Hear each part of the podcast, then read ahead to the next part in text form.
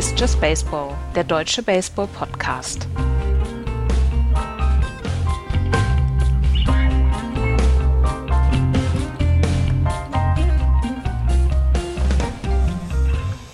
Es ist wieder Dienstag, es ist wieder Just Baseball Zeit. Hallo, liebe Freunde der MLB. Hallo, Andreas. Hallo. Hallo, Florian. Guten Tag.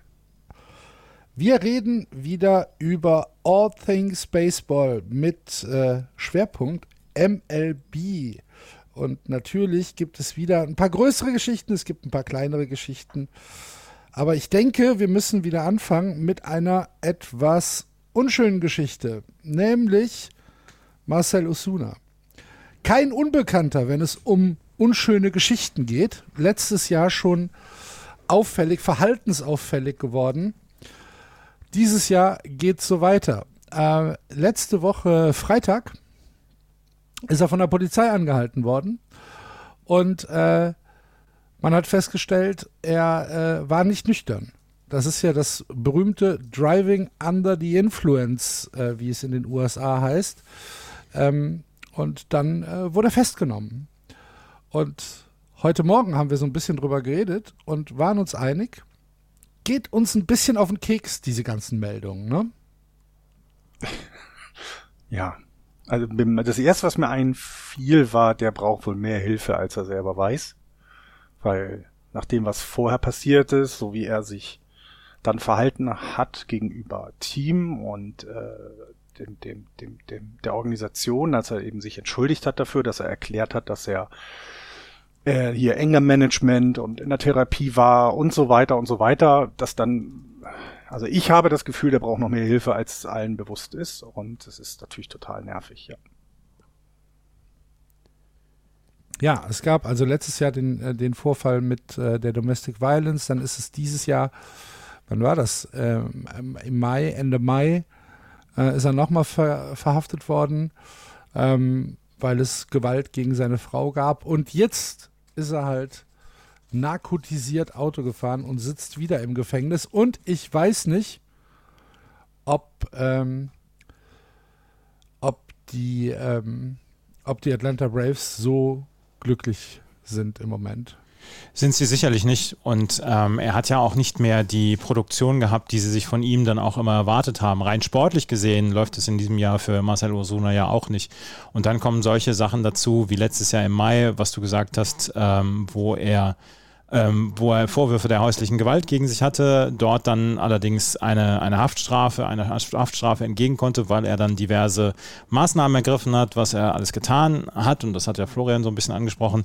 Jetzt kommt das ähm, wahrscheinlich betrunken Autofahren. Ich weiß nicht, es sind ja, die Influences sind ja durchaus vielfältig, muss ja nicht nur Alkohol. Mannigfaltig. Mannigfaltig, genau.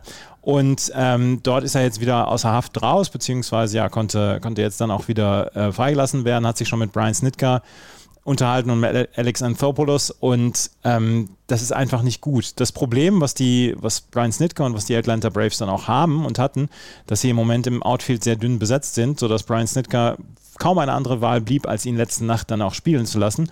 Und da hat er es dann allerdings auch von seinen eigenen Fans gehört, von den Braves-Fans, die ihn ausgebuht haben und die ihn nach seinen beiden Strikeouts dann ausgebuht haben und ihm dann gehörig zu verstehen gegeben haben, was sie davon gehalten haben, was er da gemacht hat. Und ähm, keine leichten Zeiten für Marcel Osuna, den man ja vor einigen Jahren erst geholt hat von Miami damals. Nee, von St. Louis hat man ihn geholt.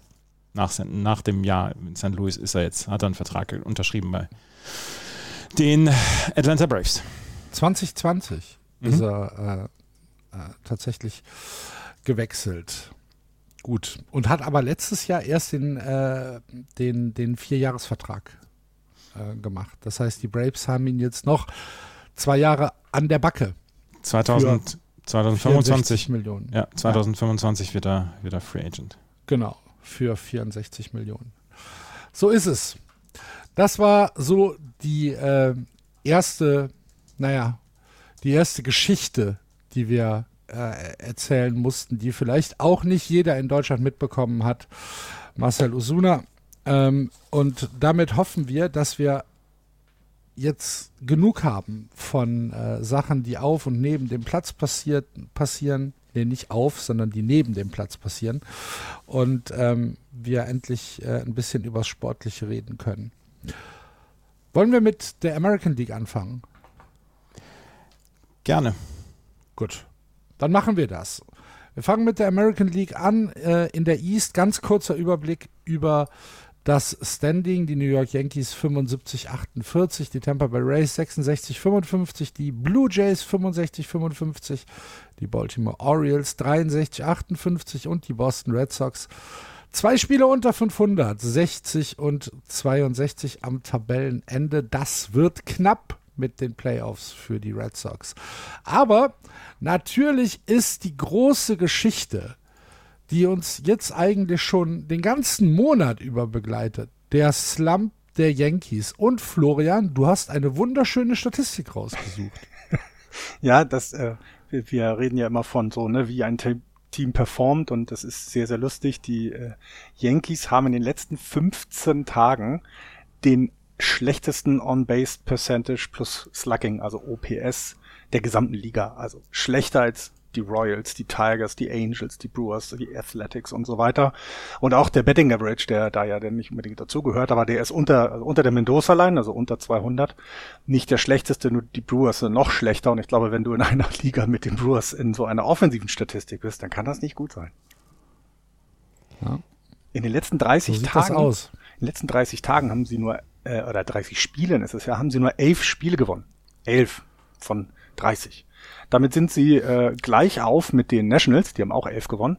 Nur noch schlechter sind die Marlins, die zehn, die Rockies, die zehn gewonnen haben und dann die Pirates und Tigers, die nur neun gewonnen haben. Das heißt auch hier, die Yankees sind mit diesem Rekord das schlechteste Team der letzten 30 Tage, das fünftschlechteste Team und natürlich das schlechteste Playoff-Team äh, der letzten 30 Tage. Alle anderen Teams, die Playoff-Implikationen haben, haben alle einen positiven Rekord, was diese Statistik angeht das ist ja nicht mal eine Gesellschaft, die du haben möchtest, wenn du nicht unbedingt viel mit den Playoffs zu tun hast, aber wenn du was mit den Playoffs zu tun haben willst, dann ähm, willst du das erst gar nicht haben. Ich muss gerade zur Tür Post. okay, gut. Grüß mal schön. Sehr gut. Guck mal, ob er den Yankees Cap mir, auf hat. ich habe mir mal die. Ja? Bitte? Er soll gucken, ob er einen Yankees Cap auf hat und ihm äh, äh, Trost so. spenden. Ich habe mir mal die äh, Offensiv-Splits äh, Post-All-Star äh, aufgemacht bei den New York Yankees. Und ähm, da kann man vielleicht schon sehen, dass es hier kleinere Probleme gibt. Ich nehme jetzt nur mal die Everyday-Spieler. Aaron Hicks, 1,52er Average. Gleiber Torres, 1,86er Average. Tony Rizzo, 2,11er Average. Josh Donaldson, 2,14er. Ähm, wen haben wir noch? Andrew Benintendi, 2,28. Kina Falefa 256. Ähm, dann geht es jetzt ein bisschen besser. Äh, DJ LeMeo ist bei 287, das ist in Ordnung. Äh, Jose Trevino ist bei 291, ist auch gut. Und Aaron Judge ist halt der Einzige, der über 300 ist mit 330. Wie gesagt, Post All-Star. Und den Vogel schießt tatsächlich Marvin Gonzalez ab, der ähm, äh, Utility Shortstop, der tatsächlich in äh, 14 Spielen und 18 At-Bats noch nicht getroffen hat. Das ja. ist so ein bisschen schade. Das ist nicht schlecht. Das ist tatsächlich, also. Das muss man auch erstmal schaffen. Die, ja, die Statistik finde ich tatsächlich relativ hart. Und ähm, wenn man, wenn man dann ähm, die, die Pitching-Statistik noch mit dazu nimmt, wir haben über Frankie Montas gesprochen. Frankie Montas hat in seinen drei Starts, die er jetzt äh, für die Yankees hingelegt hat, neuner ERA. Hat in den drei Starts gerade mal 14 Innings gepitcht. Jordan Montgomery hat einen 7er ERA, 7.11, auch in drei, in, in drei Starts. Aber, aber Jordan Montgomery ist ja jetzt bei den St. Louis Cardinals. Den haben sie ja getradet zur Trade. Ah, richtig, verdammt. Habe ich noch nicht, habe ich nicht, habe ich nicht reingepackt. Äh, und Jordan Montgomery, das können wir noch gerade dazu sagen, ist von den, von den Yankees getradet worden für einen Spieler, für den Outfielder Harrison Bader, der erst Mitte September wieder zurückkommt. Und Montgomery hat letzte Nacht einfach mal einen Maddox geworfen. Mhm. Einen Maddox werfen heißt ein 9 Inning Complete Game. Äh, keinen Run zulassen und keine 100 Pitches werfen, weil das war das, äh, die Spezialität damals von Greg Maddox und danach ist dieser Maddox benannt worden und das hat ähm, John Montgomery gerade letzte Nacht gemacht und äh, das führt dann dazu, dass die Leute sich fragen, warum holen wir Frankie Montas und Jordan Montgomery geben wir weg und der pitcht auf einmal bei den St. Louis Cardinals sich die Seele aus dem Leib. Okay, aber er hatte tatsächlich vorher bei den Yankees auch genau. gestruggelt. Ja. Habe ich tatsächlich hier in, äh, in meiner Übersicht noch bei den Yankees drin stehen. Entschuldigung, Schlampigkeitsfehler von mir, sorry. Garrett Cole, 462. Äh, Talion, 445. Domingo German, Vierer glatt. Und das zusammen kombiniert mit diesem furchtbaren Betting ist Post-All-Star-Split bei den New York Yankees echt traurig. Be vor allen Dingen be was, beängstigend, ne? weil Ja. Also Ja. ich meine, Aaron Judge hat ja, äh, ne, wie letzte Woche schon gesagt, mal so in den Raum geworfen aufgrund der schlechten Offensivstatistiken. Naja, na, man sollte ja nicht zu früh seinen Höhepunkt in der Saison haben, aber das, das klingt jetzt schon eher nach einer andauernderen Krise und nicht nach, ja, wir haben mal eine schlechte Woche. So, das kann ja alles passieren und du kannst auch mal zwei schlechte Wochen haben. Auch das kann alles passieren im Baseball, haben wir schon gesehen. Aber dass die so dermaßen abstürzen, äh, das, das, also ist sehr überraschend, muss man dann doch sagen. Sie haben ja die letzten beiden Spiele gewonnen und ähm, da ist ja dann vielleicht dann auch wieder so ein bisschen Ruhe eingekehrt. Und ähm, Brian Cashman hat in, seinem, in seiner Amtszeit seit 1998 zwei Manager eingestellt. Das war einmal Joe Girardi und jetzt einmal Aaron Boone. Es ist keiner, der äh, irgendwie Hire-and-Fire-Mentalität macht. Deswegen gehe ich auch davon aus, dass Aaron Boone auf jeden Fall die Saison zu Ende macht. Was allerdings wirklich interessant ist, und ich weiß jetzt nicht, ob die die ähm, Statistik schon vorgelesen habe, die ich dann ähm, vorbereitet habe. Es gibt seit 1947, also in den letzten 75 Jahren, gab es genau ein einziges Team, was vor dem All-Star-Break mindestens zwei Drittel seiner Spiele gewonnen hat, wie die Yankees, und danach einen negativen Record hatte, also nach dem All-Star-Break mehr Spiele verloren als gewonnen hat. Es gibt ein einziges Team in den letzten 75 Jahren und das waren die 2006er Tigers. Und die Yankees sind seit dem All-Star-Break sind sie bei 10 und 20. Um das jetzt noch aufzuholen, um da einen positiven Record rauszuholen, müssen sie schon wirklich gute letzte sechs Wochen dann haben. Sie haben, wie gesagt, die letzten zwei Spiele gewonnen und ich glaube auch, dass sie sich so langsam wieder rauskämpfen aus dieser Krise. Aber ähm, es ist schon bemerkenswert. Das ist jetzt nicht ein normaler Slump, den die, den die Teams mal zwischendurch einfach haben. Manche Teams, die kriegen es übers Jahr nicht hin. Das ist dann eher, das ist dann eher schwer anzugucken und das ist nicht so richtig gut. Zum Beispiel, also da ist das wirklich das berühmteste Beispiel die Red Sox, die, die meandern halt so vor sich hin. Aber so ein Slump, wie ihn die jetzt die Yankees haben, ist für ein Team, was ähm, vor dem All-Star-Break einfach so abgeliefert hat, wirklich extrem ungewöhnlich. Ja. Und es ist ja dann auch eben, Ja, also das Ganze hat ja dann, also du kannst ja verlieren, das passiert im Baseball, das wissen wir. Ne? Selbst wenn du ein richtig gutes Team wird, bist, verlierst du 70 Spiele in der Saison. Also ist das alles auch kein Problem, Spiele zu verlieren. Aber die Spiele, die die Yankees jetzt hier teilweise verloren haben, dass sie teilweise ne, dann davor auch mal keine Runs gescored haben über einen, einen also über einen, ein Spann von mehr als einem Spiel, also nicht nur ein paar Innings nicht gescored haben, sondern einfach über die Spiele hinweg. Das sollte dann schon ein bisschen mehr noch die Alarmglocken auch Richtung Playoffs läuten lassen, weil da musst du scoren. Da kannst du nicht sagen, naja gut, komm, die Woche schlechten Baseball nehmen wir jetzt hin, dann treffen uns alle mal in New York, essen zusammen einen netten Hotdog, schimpfen uns alle mal an, springen vielleicht noch einmal den gegnerischen ähm, äh, Pitcher an, damit wir wieder alle aufgepusht sind und dann geht's weiter. Nee, da bist du raus aus der Serie. Gerade die erste Serie ist nicht so lang, ne, mit den, äh, dass du dann die, die, die es ist nur äh, Best of Five. Also ist, ich, also ich, ich will nicht sagen, wir, ne, wir brauchen uns ja keine Sorgen Yankees machen, dass sie nicht die Playoffs erwischen. Also das wird passieren. Ohne Frage und auch außer Diskussion. Aber als Yankees-Fan würde ich mir jetzt Sorgen machen, was bedeutet das dann für den Rest jetzt? Und äh, im Moment sieht's nicht so gut aus. Positiv vielleicht noch am Donnerstag kommt Giancarlo Stanton zurück. Das könnte dann ja mal so ein Push sein, der vielleicht das Team wieder so ein bisschen nach vorne bringt. Wobei er ja nun auch nicht unbedingt derjenige ist, der davor das Team getragen hat. Das war ja Aaron Judge und das macht er auch weiterhin. Also ich bin, bin wirklich, es ist eine merkwürdige Situation da in New York. Was ich ja, was ich ja so extrem finde an diesem Team, an diesen Yankees, ist, Giancarlo Stanton ist jetzt keiner, der dir eine 370er OBP auf die Platte legt, wo du sagen kannst, der kommt sicher auf Base, mit dem kriegen wir so ein bisschen Sicherheit und so ein bisschen Harmonie dann auch in unser Line-Up rein und danach kommt Judge und haut das Ding einfach aus dem Stadion.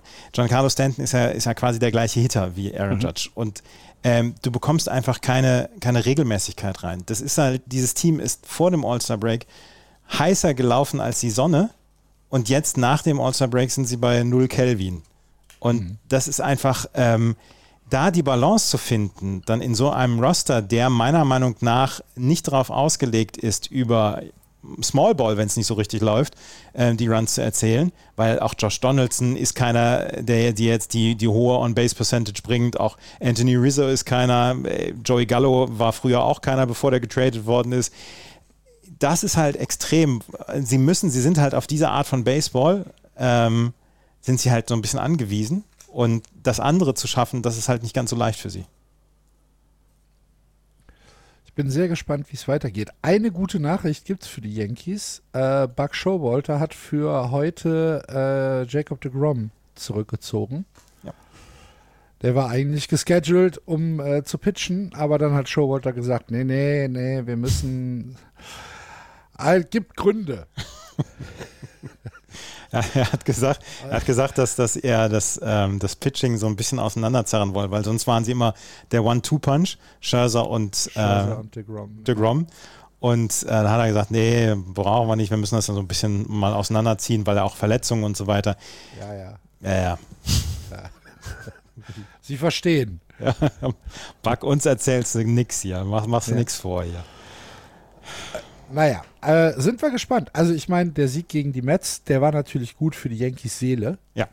Muss man ja sagen, nachdem die äh, letzte Woche ja wieder sehr, sehr bitter war. Ne? Da waren ja schon wieder äh, Niederlagen dabei, wo du, wo du gedacht hast, oh, so richtig äh, verstehen tue ich es jetzt äh, dann doch nicht, äh, dass die New York Yankees auf einmal drei Spiele in Folge gegen die Blue Jays verlieren und dabei halt auch wenig Chancen haben. Davor zwei Spiele gegen die Rays verloren und ja, also eine Woche, eine Woche zum Beispiel, von, vom 9. August bis zum 16. August, haben sie in keinem Spiel, und da haben sie sechs Spiele gehabt, keinem Spiel mehr als drei Runs gescored. Dann hatten sie 1-8-7 gegen die Rays, dann wieder 2-9, 0-4, 2-5 und jetzt haben sie zweimal 4-2 gewonnen. Die, die scoren ja auch nicht mehr. Und das mhm. ist eine Scoring-Maschine, die Yankees. Naja. Als du zur Post gegangen bist, ähm, habe ich, hab ich die, Ach so, ähm, die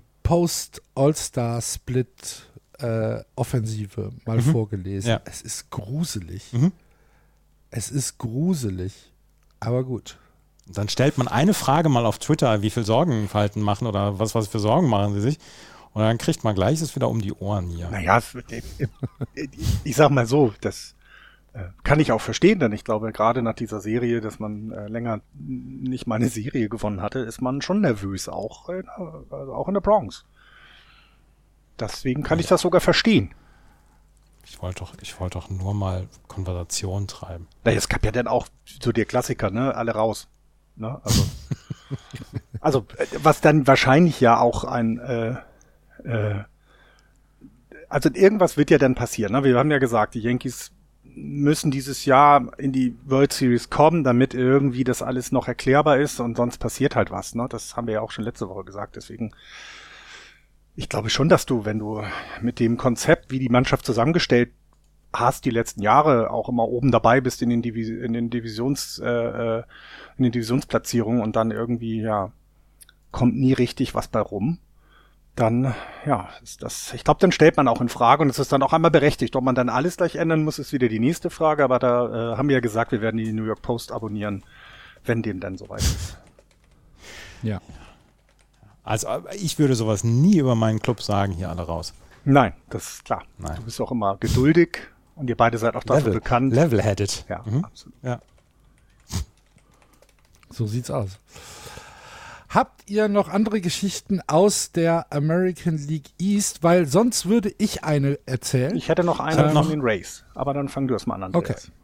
Ich habe nur die eine, dass Drew Rasmussen in den letzten Wochen extrem gut gepitcht hat. Ich habe jetzt nur seine letzten fünf Starts gesehen. Fünf Starts, 27 Innings gepitcht, 1,95er ERA und in seinen letzten neun Starts hat er einen 2,09er ERA und Drew Rasmussen ist bei der ja durchaus namhaften Konkurrenz im Moment vielleicht das Ace der Tampa Bay Rays. Mehr wollte ich gar nicht sagen. Was, was, was wolltest du Alles sagen klar. zu den Äh, Äh. die Rays haben einen, äh, eine historische Line-Up aufs Feld gebracht. Im äh, Spiel am Sonntag. Spiel am, wie, wie Cottbus damals? nicht ganz, also es sind auch noch aus dem Land, in dem das Spiel stattfindet, äh, äh, Spieler dabei gewesen, also aus den USA, aber es waren insgesamt acht verschiedene Nationalitäten in derselben Starting-Line-Up. Wir hatten also natürlich die USA, klar, die Dominikanische Republik ist, glaube ich, auch bekannt, Kuba, logisch, äh, Mexiko gehört auch immer dazu, aber dann auch ein Spiel aus Kolumbien, was ich dann schon wieder etwas, äh, ähm, das ist dann schon nicht etwas Alltägliches. Dann Venezuela haben wir ja auch schon genug gehabt, äh, Panama und Taiwan. Das heißt, wir hatten acht verschiedene Nationalitäten in der, in der Line-Up und äh, das gab es vorher noch nie. Ich habe noch, Sehr gut. ich hab noch eine Geschichte zu den Orioles, aber das ist eine, eine Geschichte, wo ich äh, sage, ich, ich, bin da, ich bin da etwas Großem auf der Spur. Wenn du mir jetzt die Geschichte wegnimmst, die ich erzählen wollte, dann kriegen wir aber Ärger. Dann erzähl du erstmal die Geschichte. die du- erzähl nein, du. nein, nein, nein, nein, nein, nein, nein. Ich bin einer großen Geschichte auf der Spur. Aha. Man fragt sich ja, Mensch, fragt man sich, warum sind die Orioles auf einmal so gut in diesem Jahr? Und ich behaupte, es liegt daran, dass sie das Left Field vergrößert haben. Hinten. Die haben ja vor der Saison, also äh, Camden Yards war ja, war ja so, ein, so ein Ballpark, wo, ähm, wo Rechtshandtäter einfach mal mitgespielt haben. Wenn die gut waren, wenn die Power hatten, einfach mal ins Left Field das Ding gehauen. Das war ein Pop-Up, war im, im, im Home Run Field. Und dann haben sich die Orioles gedacht, nee, wollen wir nicht haben. Und da haben sie das Left Field vergrößert, irgendwie 21 Fuß verlängert. Da hinten ist jetzt so eine, so eine Ecke drin. Das ist einfach, es ist nicht hübsch, aber es ist so eine Ecke drin. Und seitdem haben sie die Hälfte von den Home Runs, die sie letztes Jahr hatten, nur noch äh, bekommen. Und ich glaube, das ist einer der Gründe, warum die Orioles in diesem Jahr so gut sind, weil sie eine bessere Defensive dadurch haben, weil sie weniger Home Runs äh, haben, weil es mehr Flyouts gibt und weil sie da innerhalb des eigenen Ballparks so ein bisschen den, den Schaden vermindern konnten. Ich, ich habe das noch nicht mit Zahlen unterstützt, aber ich, ich, bin da, ich bin da dran.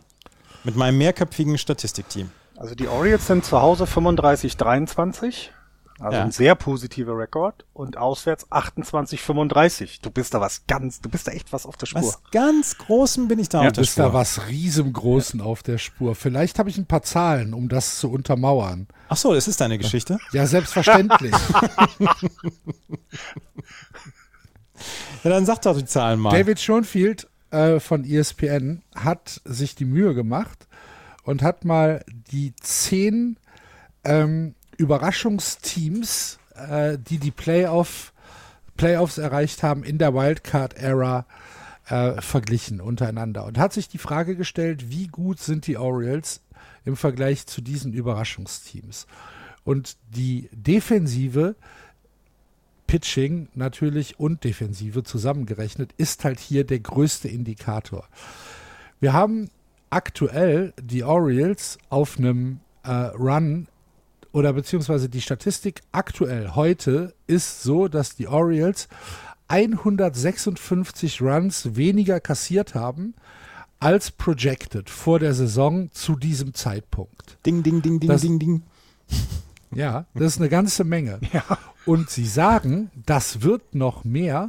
Und sie sagen am Ende der Saison, wenn sie jetzt, wenn es so weitergeht, basierend auf den, äh, auf den kommenden Spielen, auf dem Schedule, werden die Orioles am Ende 279 Runs weniger haben als, äh, als projected. Und das ist halt, ja,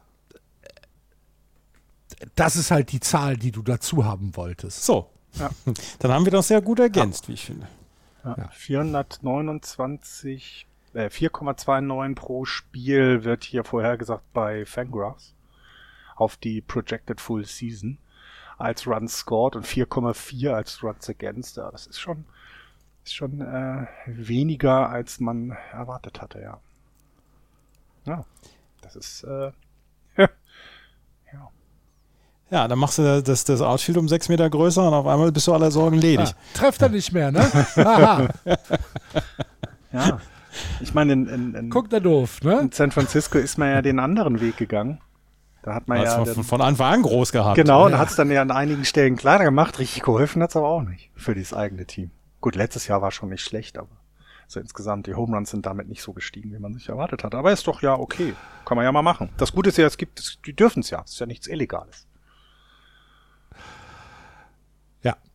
Sie wollen jetzt übrigens auch noch, Sie wollen jetzt übrigens auch noch die Top Prospect hochholen. Gunnar Henderson. Ich bin ja, ich bin ja sehr dafür, dass man einen, einen Spieler mit dem Namen Gunnar Ja. äh, als Vornamen in, im Line-Up hat.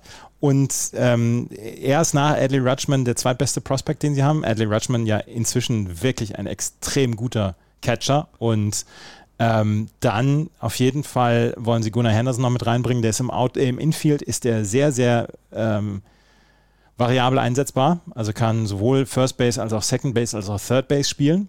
Und da äh, erwarten sie sich und erhoffen sich noch so einen kleinen Spark von, weil jetzt haben sie dann schon so ein bisschen Blut geleckt. Nur zweieinhalb mir- Spiele hinter. Fallen mir jetzt schon die Haare aus, wenn ich an die ganzen Wortspiele denke, die dann passieren werden. mit Gunnar Henderson. Zur Promotion-Zwecken. Mhm. Du liebe Güte. Aber es wird furchtbar. Ihr seid doch, ihr seid ja Red Sox-Fan, wenn ich mich recht erinnere. Habt ihr denn diese wunderschönen Bilder rund um die Little League World Series gesehen?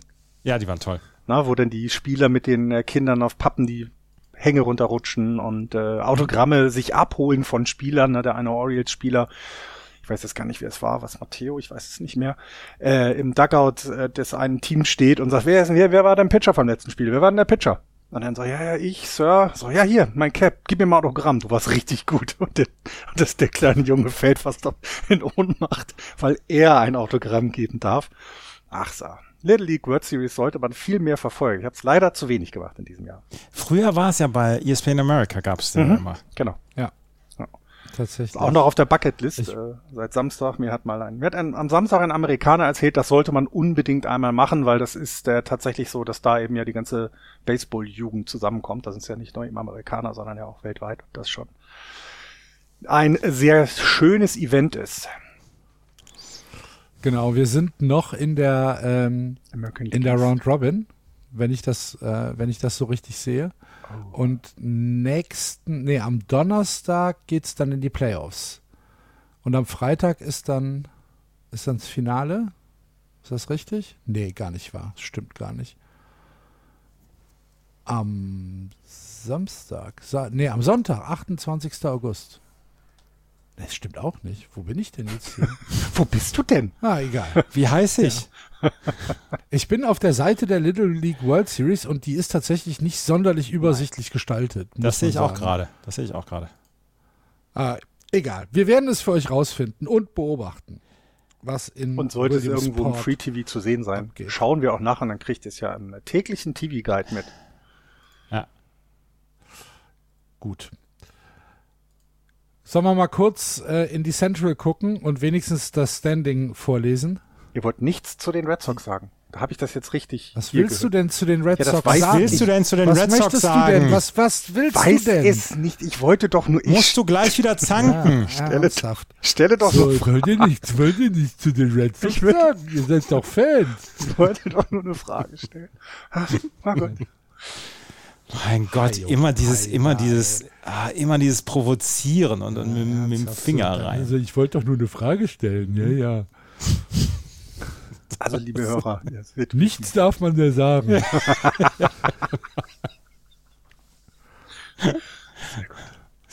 Links Walk of File, Meinungsfaschismus hier. Tatsächlich. Ui, So, lass uns das muss jetzt. Cleveland Guardians 64, 56. Dahinter die Minnesota Twins 62, 58. Die Chicago White Sox 62, 60. Die Kansas City Royals 50, 74. Die Tigers 47, 56 spielen beide keine Rolle mehr. Es geht um die Guardians, die Twins und die White Sox.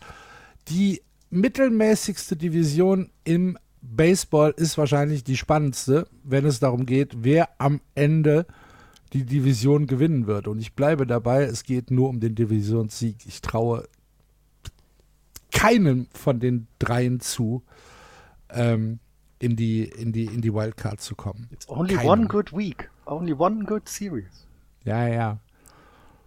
6-4, 5-5, 6-4, 4-6, 5-5. So wie du sagst, ne? es ist so dieses, äh, das ist spannend, aber es ist nicht auf einem sehr hohen Niveau spannend und irgendwie, ja, schnecken sie sich dann zu diesem Endspurt, ne? zu diesen letzten, na, was weiß ich, 30 Spielen, die es dann irgendwann sind. Und White Sox haben jetzt eines der leichtesten Rest-Schedules dieser Liga und ähm, wollen da dann natürlich auch ähm, davon nutz, sich das zu nutzen machen, weil Minnesota und Cleveland haben etwas stärkeres Schedule, Rest-Schedule, also gar, da geht es ja um Strength of Schedule.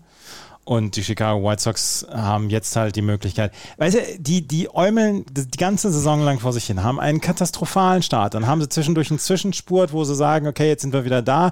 Dann äumeln sie wieder vor sich hin, weil das ist alles nicht wirklich gut, was die Chicago White Sox machen, von denen wir vor der Saison gesagt haben, dass sie diese, diese Division gewinnen. Und jetzt haben sie immer noch mit das leichteste Schedule vor sich. Und jetzt müssen sie mal langsam aus dem Quark kommen. Und ich habe immer noch das Gefühl, dass sie am Ende diese Division gewinnen werden, weil Minnesota, was die in den letzten Wochen machen, ist auch nicht wirklich berühmt. Und die Cleveland Guardians haben auch so heiß-kalt-Phasen. Ist keiner stabil. Ne? Das ist, und wenn, ja. wenn jetzt mal stabil die, also in 30 Spielen mal 17, 18 gewinnen, ich glaube, das würde dich hier schon ein bisschen nach vorne bringen. Ähm, und ja, es ist tatsächlich äh, sehr, sehr schneckig alles, nicht, nicht, also spannend, aber nicht hoch, hochklassig spannend, sondern eher, ja, man guckt hin. Ja, es ist halt, es ist halt dieses, es ist fast schon belanglos, weil du halt weißt, die werden halt bis zum Ende September, werden die halt auf ihrem 6-4-5-5 Rhythmus weitergehen und am Ende kommt es dann halt auf drei, vier Spiele an. Das kann ja dann durchaus ja. spannend sein, ja. dass, wir am, dass wir Ende September eine Konstellation haben, dass wir da ein, ein Three-Way-Race haben ähm, in der Division, wo halt jedes Spiel äh, Implikationen hat auf, auf, äh, auf die Playoffs. Das kann absolut spannend sein. Aber im Moment ist das noch etwas, wo ich halt sage, boah, muss man mögen. Ich habe ja, hab ja das Glück gehabt, dass ich relativ viele Spiele dann von allen drei Teams kommentieren durfte. Und es gibt halt bei jedem Team gibt es einen oder zwei Spieler, wo man sagt, wow, die guckt man sich wirklich gerne an. Bei Cleveland zum Beispiel Rossi Ramirez könnte ich mir den ganzen Tag angucken. Der, der Mann spielt, spielt unglaublich, unglaublich tollen Baseball. Bei den Chicago White Sox und bei den Minnesota Twins hast du jeweils Spieler, wo du sagst, für die schalte ich ein. Allein für Chicago White Sox Starting Pitching zwischendurch. Aber es ist nichts da, wo man sagt, das ist durch die Bank gut. Ich habe am Wochenende, Sonntag, die Dodgers mir mal wieder angeguckt gegen die Marlins und da siehst du halt ein neunköpfiges Monster. Da kannst du durch die Bank, kannst du da Produktion erwarten. Das ist jetzt nicht so, dass ich das von jedem Team erwarte, was die Dodgers da gerade machen. Aber das, das ist einfach zu wenig, um jetzt in irgendeiner Weise sagen zu können, ein von, eins von den drei Teams, was am Ende die Division gewinnen wird, wird auf jeden Fall sehr weit kommen dann in den Playoffs. Mit denen muss man unbedingt rechnen. Nee, im Moment rechne ich mit gar keinem Team von denen. Houston Astros müssen erstmal geschlagen werden. Auch die Yankees werden sich wahrscheinlich bis dahin wieder gefangen haben. Und dann noch vielleicht Tampa Bay oder Toronto oder Seattle. Das, das sind die Teams, die dann erstmal geschlagen werden müssen. Und da sehe ich die Cleveland Guardians, die Minnesota Twins und die Chicago White Sox im Moment noch nicht. Auch wenn die Twins letzte Nacht ein fantastisches Triple Play hatten. Ja, und ich finde nicht, dass das am Base Running der Rangers lag. Der Hit war schon relativ. Ich finde auch nicht. Ich fand, ich fand dich da auch zu harsh. Ja, ich glaube auch. Kritik zu. Ich war zu harsh? Ja. Ja, es ist, war, es war ein Line Drive. Was sollen sie denn machen? Die müssen doch loslaufen. Ja. Und dass der dann halt gefangen wurde ähm, und, und äh, dann so zügig auch noch an, auf die, auf die Second Base abgegeben werden konnte. Ich sehe da kein, kein großes Versäumnis der Base Runner. Es war, halt gut es war halt, es war ein gutes gutes äh, Triple Play. Ich habe nur gedacht, der an der Second Base hätte, hätte zurückkommen müssen. Das aber warum? Er war, er war auch auf dem Weg zurück. Er war nur nicht schnell ja, genug, weil der, ja, der, Hit schon. Aber der war ja in einem anderen Bundesstaat, als er, nee, als er wieder wenn, zurückgelaufen ist. Naja. Warum nennt man das Scoring Position, Andreas? Weil, wenn, oh, wenn ein. danke, dass du mir jetzt die Basics Schlag, erklärst. Wenn du jetzt einen, einen Schlag hast und der war hart getroffen und wenn dann, ne, wenn das Schiff, der Schiff ihn da nicht hingestellt hätte, wäre das locker ein Double gewesen für ihn. Und natürlich muss der Second Baseman einen großen Lead nehmen und loslegen. Es ist null aus. Deswegen, das ist, also wirklich, du bist manchmal, du musst da wieder runterkommen, Andreas. Das war sehr hart. Dann halt nicht. Bei den White Sox äh, hat dann, dann akzeptiert ihr halt Mittelmaß. ja, wir sind auch Red Sox und Giants-Fan, aber egal. Ähm, bei den äh, White Sox hat sich dann wieder mal eine, ähm, eine Verletzung eingeschlichen. Ne? Jasmani Grandal, deren äh, ihrer Starting Catcher, ähm, ist am, am 21., also gestern, auf die 10-Day Injured List mit, äh, mit, mit Knieproblemen ähm, ges ge gesetzt worden. Also auch da zieht sich das durch die gesamte Saison durch. Sie haben nicht so das Schlimme wie am Anfang, dass ganz viele Spieler gleichzeitig drauf sind. Ähm, das hat sich ein bisschen gelegt gehabt, aber wieder eins ihrer, ja, einer ihrer Schlüsselspieler auf der Injured List. Das ist, das hemmt natürlich auch daran, so einen richtigen Run hinzulegen. Ne? Ja. Ja. Ich, Mir, ich habe ich hab sonst nichts aus der Central, was ich, ich, aber. Was ich erzählen oh, kann. Ich aber von den Detroit Tigers. Und das müssen wir gerade thematisieren, weil das ist eine äh, wichtige Geschichte. Eduardo Rodriguez vor der Saison hat er bei den Detroit Tigers einen Mehrjahresvertrag unterschrieben. Und das war ja dann auch so ein bisschen das Zeichen der, der Tigers. Wir wollen jetzt wieder zurück Richtung Contention und Richtung Relevanz wieder. Es hat in dieser Saison herausragend schlecht geklappt. Aber es galt, es war auch, lag auch ein bisschen daran, Eduardo Rodriguez ist Mitte Mai, naja, nicht verschwunden, aber hat seinem Team gesagt, ich kann jetzt erstmal nicht weiterspielen. Ich muss mich um private Dinge kümmern. Und ähm, er ist dann jetzt allerdings wiedergekommen, hat noch ein paar Rehab-Outings gehabt und bei den Rehab-Outings war er extrem gut und hatte jetzt seinen ersten Start gegen die LA Angels. Gut, es sind nur die LA Angels. Ähm, fünf Innings, vier Hits abgegeben, drei Walks, fünf Strikeouts, null Runs.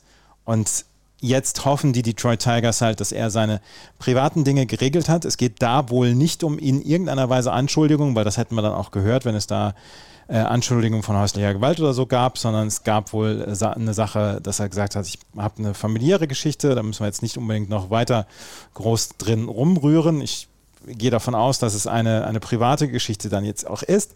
Und ähm, er war auf der Restricted List, hat also kein Gehalt bekommen für die Zeit und ist jetzt aber wieder zurück.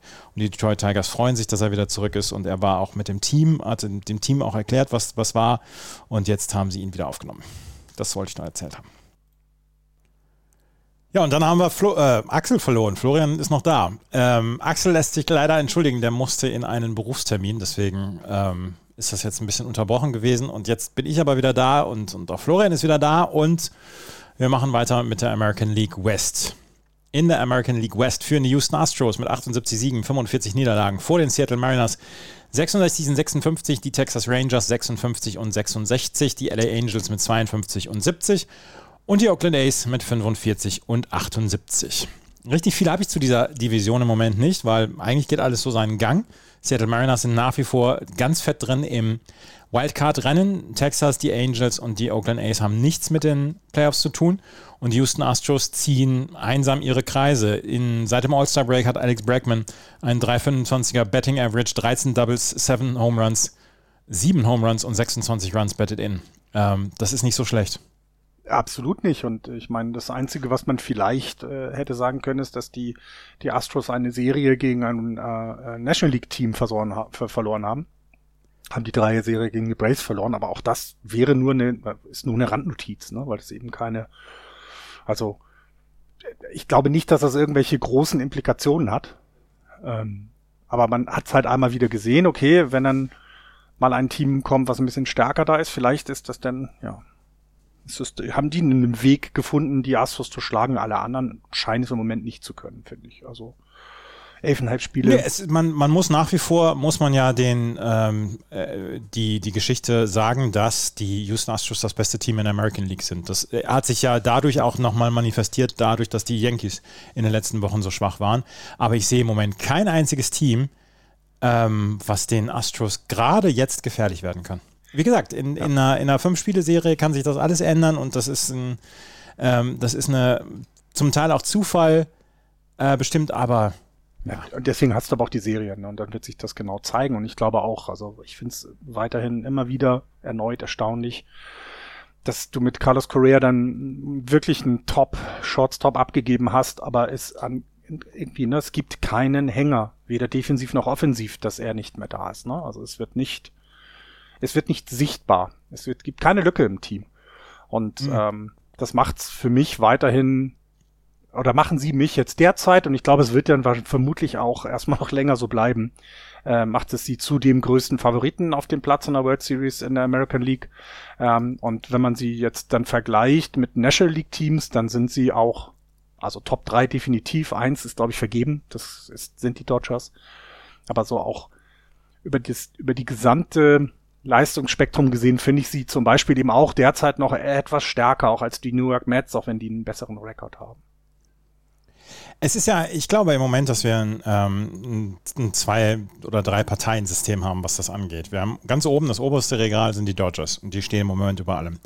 Beim zweiten sind für mich dann die Mets, die Braves drin und vielleicht dann auch noch die ähm, Astros oder ganz garantiert ganz sicher die Astros mhm. und dann kommt der Rest von den Playoff-Teilnehmern. Und das ist für mich im Moment so diese drei, sind so die drei Klassen, die wir haben. Kann man so gut aufteilen, finde ich auch. Also die gerade die Astros und zeigen ja, dass sie, sie sind halt sehr konstant. Ich finde, ich glaube, das, das unterscheidet sie zu anderen Teams, ne, wie die Braves, die so, so eine Anfangsschwäche hatten, die Mets, die zwischendurch mal einen Hänger hatten muss man doch eben einsehen, die, die Astros sind, so wie sie jetzt sind, mit ihren, keine Ahnung, ne, Zehner, zehn Spielserien von 7, 3, 6, 4 mal 8, 2, vielleicht auch mal ein 5, 5, aber die sind ja nie so richtig in einer, keine Ahnung, 6, äh, 6 Game Losing Streak gewesen oder ähnliches ähm, sind sie genau, finde ich auch, sind sie genau in diesem Regal einzustufen. Aber auch, und da ist eben qua der Erfahrung, die sie haben, finde ich eben auch mit am gefährlichsten ähm, ähm für die Playoff-Teams alle, also für alle anderen Playoff-Teams, ne, weil die haben halt einfach so viel erfahrene äh, World Series erprobte, Playoff erprobte Spieler in den Reihen. Und ich finde, mir kommt das Pitching auch bei den Houston Astros ein bisschen zu kurz. Framba Valdez, José Urquidi, Christian Javier, Justin Verlander, gut, über den haben wir häufig genug gesprochen, aber auch die anderen drei. Ähm, Luis Garcia hat im Moment eine etwas schwierigere Phase, aber Urquidi, Valdez und äh, Javier sind famose Pitcher, die famose letzte 30 Tage zum Beispiel hatten. Auch hier wieder der Blick auf die letzten 30 Tage. Alle vier, alle vier Pitcher, Verlander, Javier, Urquidi und Valdez mit einem Zweier ERA es, äh, da kannst du nicht viel von verlangen dann oder nicht viel mehr. ja, es ist auch, äh, auch die, die Inning-Performance, ne? Also äh, wie viel Innings dann ähm, im Schnitt ähm, gepitcht werden. Das ist schon, ja. das, äh, das zeugt von einer guten Zusammenstellung und wie du es gerade gesagt hast, es gibt dann eben es gibt mal äh, Pitcher, die über eine kurze Strecke mal etwas höhere ERAs haben. Das wird auch immer so sein. Ich glaube, du, wenn du jetzt fünf Pitcher hättest, die immer unter, keine Ahnung, 2,5 die gesamte Saison sind, das wäre ja, also das gab's mal bei den Braves mit dreien, ne? Also das, das hatten wir mal in den 90ern. Aber so ist es schon tatsächlich. Ähm, ähm, also es, es zeugt eben davon, dass da sehr klug zusammengestellt ist und ähm, ja, ich, also da Moment das Top-Team in der American League, absolut.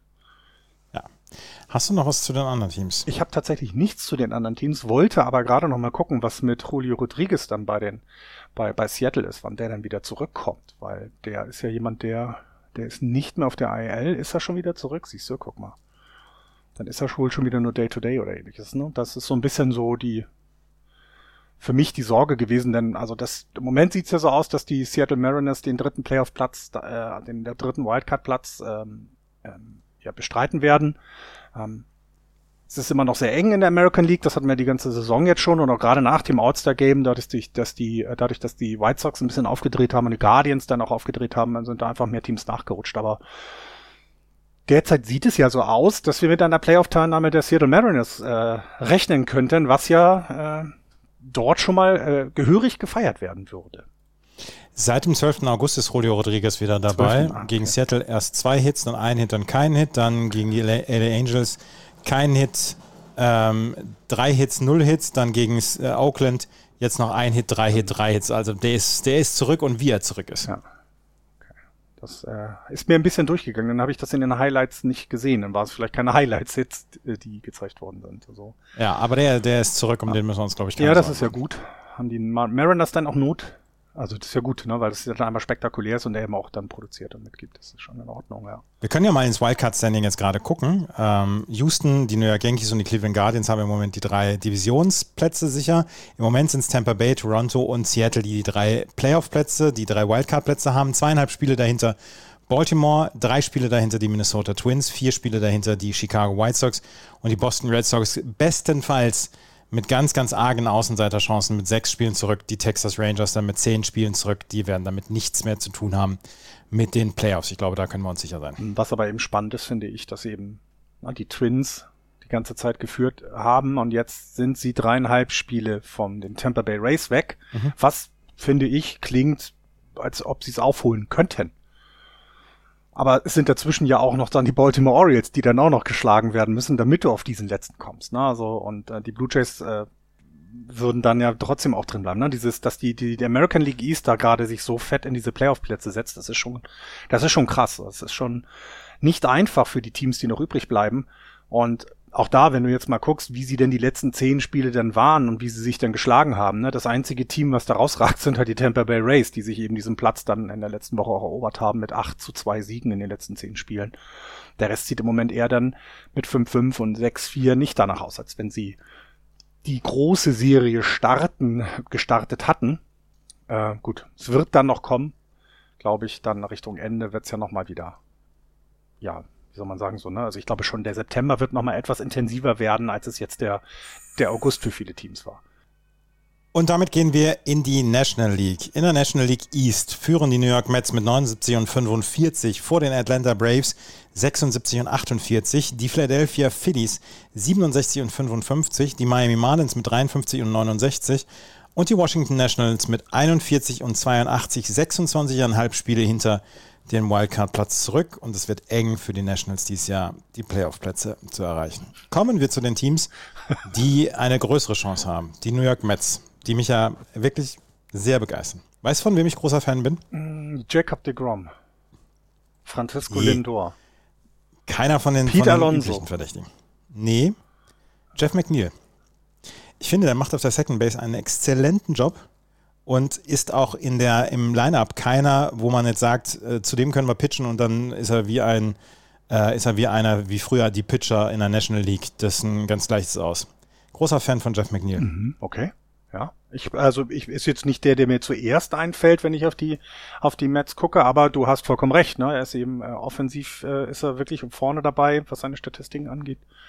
Und ja, wenn dann eben er auch noch defensiv nur zwei Errors hatte bisher in der gesamten Saison, 35 Double Plays eingeleitet, das ist auch völlig okay. Das jetzt äh, also wirklich in Ordnung. Also ja. Und ein also als, als mit einer der wenigen in dieser Defensive mit einem Defensive Runs, äh, Runs above Replacement, Wins above Replacement von 0,4. Also ja, da kann man äh, da kann man mal ein Auge drauf werfen, definitiv. Letzte Nacht hat Max Scherzer seinen 100. Karriere, seine 100. Karriere-Niederlage hinnehmen müssen, als er beim 4 zu 2 gegen die Yankees gepitcht hat. Und weißt du, was hätte es auch werden können? Nee. Der 200. Sein, Sieg. Genau, der 200. Sieg hätte es werden können, ja, genau. Das, ist auch ätzend. Da reißt du die 100 Niederlagen eher vor den 200 Siegen. Finde ich nicht schön. Das, äh, ja, aber trotzdem ist das ja ein ganz gutes Zeichen, dass die Karriere nicht so ganz schlecht gelaufen ist. Ja, und vor allem, weil er ja auch in dem hohen Alter weiter dabei bleibt. Ne? Also es ist ja eben, ne? also wenn das in den, wenn er in den jungen Jahren gut ist, ist ja alles schick, aber der bringt ja nun wirklich in diesem Jahr äh, wirklich äh, eine Leistung, also na gut, die, die man so nicht hätte erwarten können, ist irgendwie auch Quatsch, man hat ja schon, aber es ist ja schon so ein bisschen die Frage gewesen, was äh, passt, also passt in diesem Jahr weiterhin mit Arm und allem, er wird ja nicht jünger und das, was er da macht, ist, ist wirklich krasse, aber auch da wieder insgesamt finde ich die, die Line-Up der, der, der, der Mets, die Starting Line-Up, das ist schon, also äh, die, die, die Pitching Rotation, das ist schon ziemlich gut, finde ich. Das kann man, das kann man so machen. Ja, die, ähm, bei den New York Mets läuft im Moment alles zusammen. Ich habe jetzt nochmal die Teamstatistiken der letzten 30 Tage auch aufgemacht. Und äh, was die Offensive angeht, geht nichts an den New York Mets vorbei. Sie sind mit 277 Home Runs ganz oben dabei in den letzten drei, äh, Hits ganz oben dabei. Mit Home Runs sind sie mit 34 eher in der Mitte. Da sind die Cardinals zum Beispiel noch vor, da kommen wir gleich noch dazu. Ähm, Sie haben einen 2,79er Betting Average in den letzten 30 Tagen gehabt. Das ist die Spitze in der, in der ganzen Liga. 3,48er On-Base Percentage, 8,07er äh, OPS. Das sind exzellente Statistiken, die die Mets haben. Die laufen im Moment wie ein Uhrwerk. Und was wir vorhin gesagt haben, was Axel vorhin gesagt hat, dass ähm, heute Jacob de Grom nicht pitchen wird für die Mets gegen die Yankees liegt daran, dass Buck Showalter gesagt hat, wir müssen so ein bisschen um die Verletzungen drumherum managen. Und deswegen mhm. bekommt Jacob de Grom jetzt einen Tag länger Pause, pitcht dann morgen, also am, Donnerstag, äh, Mittwoch oder Donnerstag pitcht er erst das nächste Mal wieder und heute gibt es dann einen anderen Pitcher, um dann so ein bisschen die Tage dann auch ja, zu verlängern für die Leute, die noch auf der Injury List sind und dann ähm, irgendwann pitchen sollen. Ja, und sie können sich es ja auch weiterhin erlauben. Das ist ja für die Mets ja. eine sehr gute Ausgangssituation. Ähm, du hast zwar die, ähm, die Braves mittlerweile dann auch wirklich nicht mehr auf die große äh, Distanz halten können. Ne? Das, das hat sich ja dann in den letzten Wochen vorher schon erledigt gehabt, aber mit drei, mit drei Spielen Vorsprung ist das noch machbar, alles auch zu halten. Sie haben jetzt eine, ähm, die Brace wieder eine gute Serie in den letzten zehn Tagen mit acht gewonnenen Spielen von den letzten zehn Spielen, so rum. Das, ähm, das kannst du machen, aber sie können eben auch mal einen ihrer besten Pitcher aussetzen lassen. Und man muss ja auch sagen, DeGrom ist dann auch einer, der dann sagt, ja, okay, ich mache das und nicht wie andere, die früher auf dem Mount äh, wollten, obwohl sie noch verletzt waren. Also das passt ja dann auch, dass diejenigen dann mal einsehen, dass sie bitte nicht auf dem Bett, äh, nicht auf dem Mount sollen.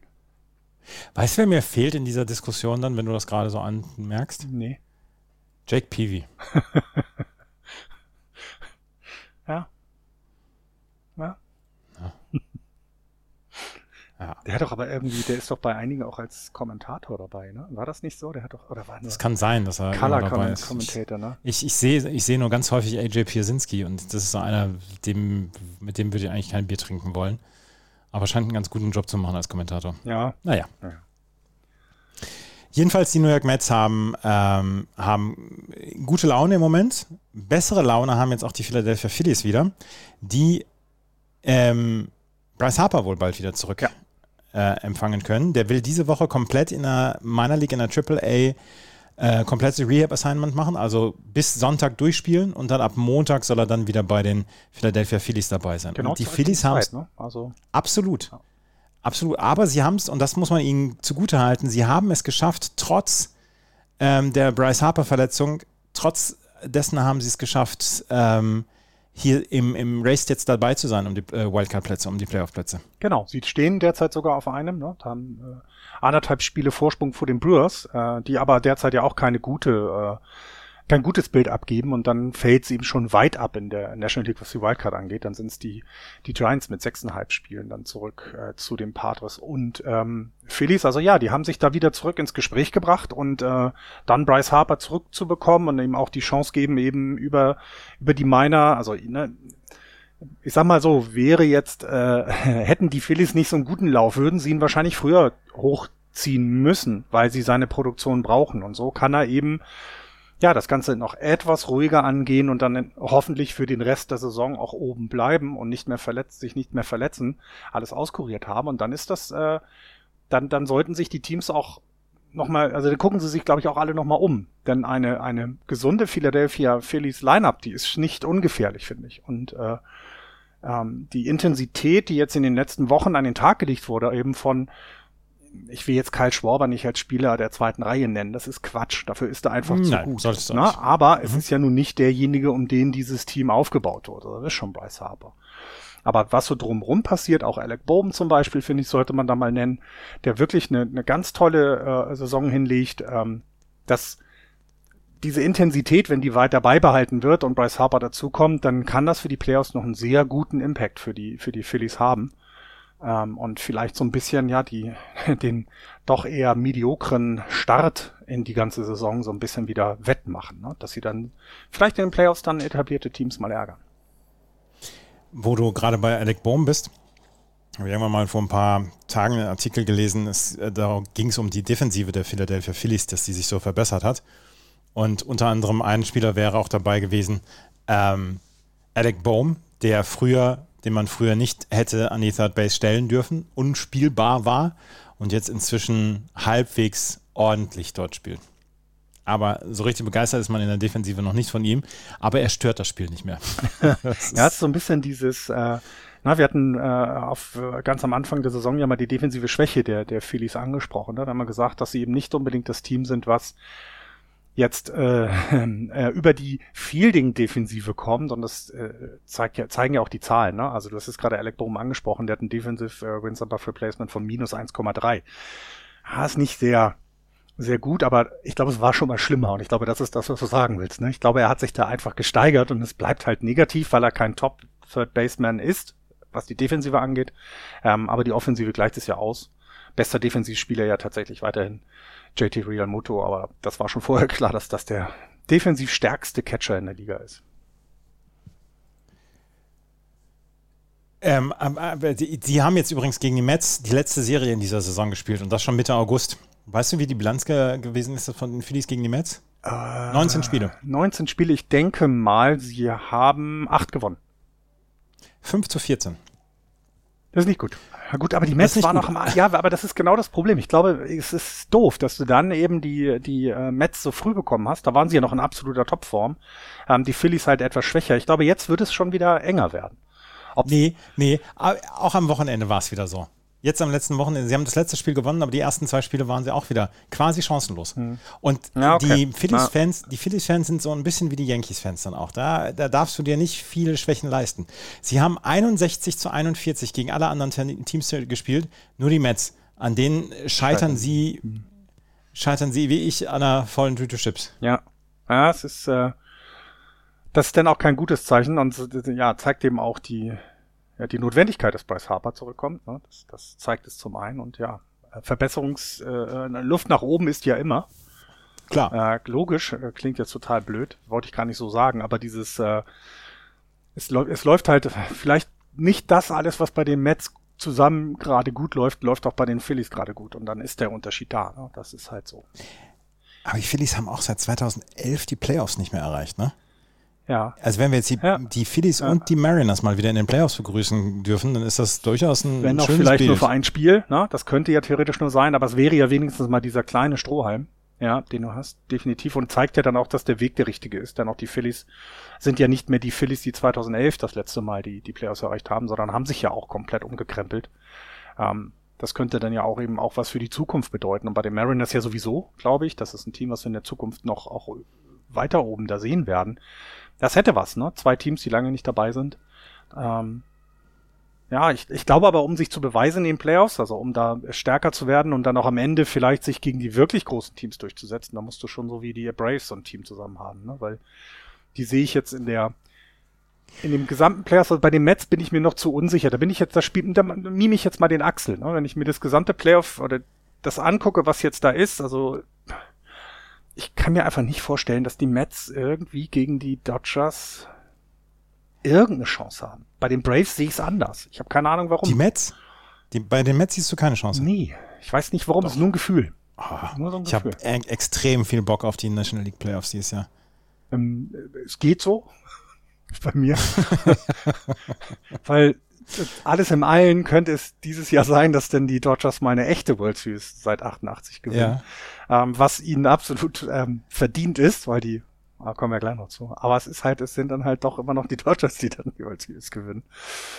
Ja, es ist äh, nichtsdestotrotz, ähm, finde ich, ähm, ist die Qualität der National League East nicht vergleichbar mit dem der letzten Jahr, Jahre, finde ich. Dafür ist das Niveau doch stärker angestiegen als erwartet. Ähm, ich glaube auch so über den Laufe der Saison hat sich die National League East jetzt, sie haben ja nicht das Powerhouse bei sich, das, das ist nun mal im Westen mit den Dodgers, aber ich finde, Braves, Phillies und Mets gegen Padres, Brewers und Cardinals kann man schon höher werten von, von den Gesamtleistungen insgesamt. Also das, das hat sich da schon gut entwickelt. Das ist äh, nicht dieses schwache Niveau vom letzten Jahr. Ne? Die Braves, da habe ich einen lustigen, lustigen Satz gelesen in einem Artikel. Wenn sie im Moment bei den Braves im Publikum sitzen, gibt es eine gute Chance, dass sie von, dass sie von den Braves einen mehrjährigen Vertrag bekommen.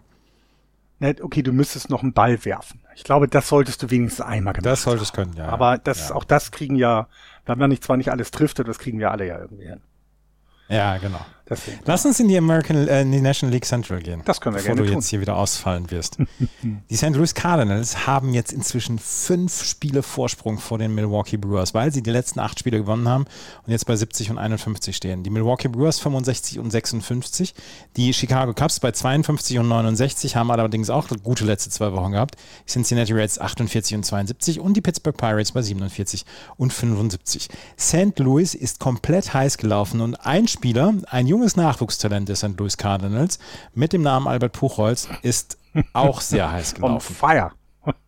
On fire. Ich glaube, der aber wird sowas was. von. Ich glaube, das, ich glaube, aus dem könnte so ein All-Star werden oder jemand, der Home Run Listen anführt, wenn der mal ein bisschen länger in der Liga bleibt.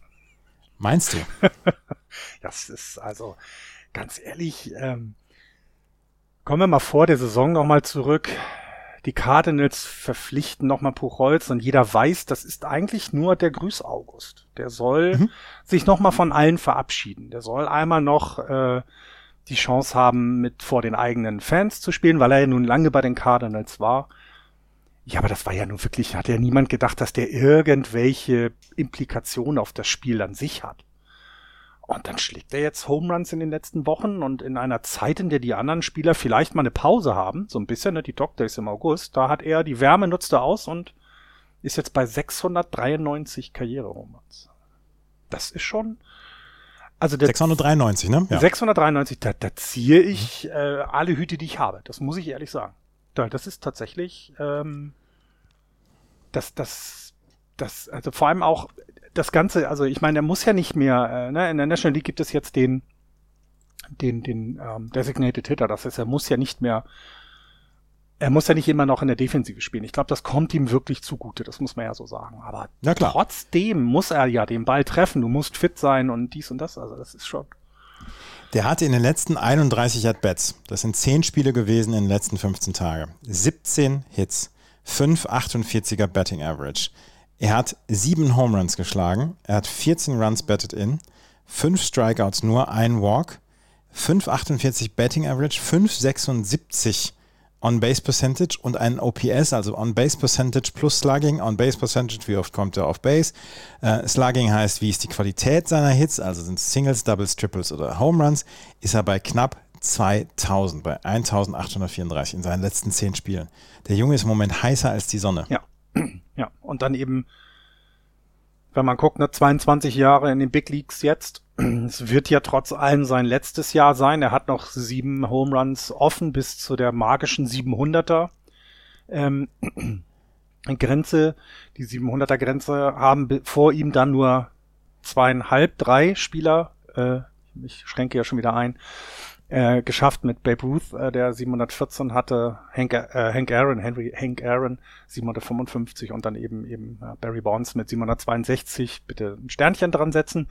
Ähm, und er könnte jetzt halt zum Ende seiner Karriere dann Alex Rodriguez überholen, der ja nun auch ein ziemlicher Powerhitter war. Ja, das muss man ja sagen, auch 22 Jahre in der Liga. Ähm, könnte ihn überholen, weil der hat 696 Home Runs vier traue ich ihm noch zu. Traue ich ihm sieben zu, dass er die 700 schafft? Ich glaube nicht, weil ähm, da könnte es vielleicht, das Einzige, was da helfen könnte, ist das, was du ganz am Anfang gesagt hast. Die St. Louis Cardinals haben jetzt fünf Spiele Vorsprung. Das heißt, sie können sich sogar eher erlauben, mal äh, ein Statistikspiel für Albert einzubauen.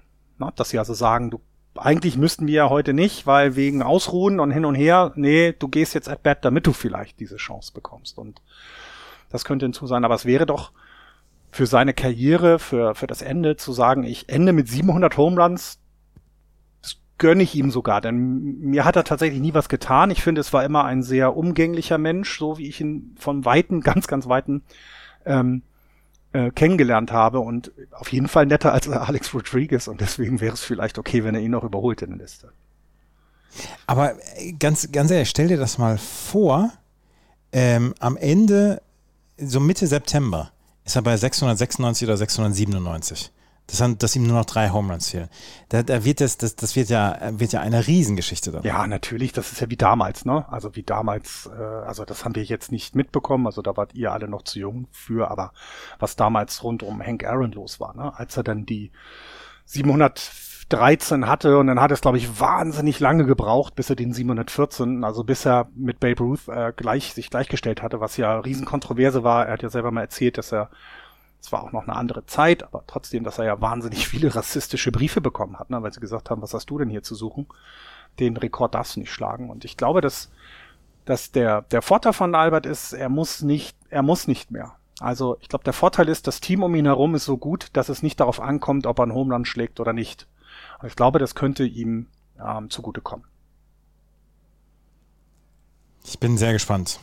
Es sind noch sechs Wochen, es sind noch knapp 40 Spiele. Also achtet auch Äh, mal drauf. genau, ne? 40, genau. 41 Spiele. Ja, natürlich. Achtet, man also ne, auch an die, an die Zuhörerinnen und Zuhörer, dass sie bitte darauf achten. Einmal die Cardinals-Spiele guckt man sonst sich nicht so häufig an, was falsch ist, weil wir mögen sie ja nicht, weil sie immer so gut sind. Ich glaube, es ist auch so ein bisschen dieses neidisch sein, weil die immer sich da wirklich ein Team zusammenstellen. Und ich glaube, wir sehen hier auf jeden Fall einen Kandidaten für den MVP die ganze Saison mit, mit Paul Goldschmidt, aber auch drumherum. Ne? Du hattest es mal erwähnt. Paul de Jong da auf, äh, im, im Infield, das ist auch, das ist, boah, das ist gute, sehr, sehr gute Defense. Und sie, die, ja, sie haben diese beiden alten Männer noch drin, ne, mit äh, Molina. Hast du das mitbekommen, dass Molina, äh, weil er wichtige Hause Geschäfte hatte, Hat sie es zu seinem Basketballteam gefahren? nach in die Dom-Rap, ne? Nee, ja. nee, Puerto Rico. Puerto Rico ist er, Entschuldigung. Ja. Ja, ey, ich hatte das so ge nebenbei gelesen. Ich glaube, es war hier ähm, SB Nation Fanblog. Hatte ich das denn gelesen und dann hieß es so, naja, sein Team kommt wohl in die Playoffs und dann musste er unbedingt mal vorbei.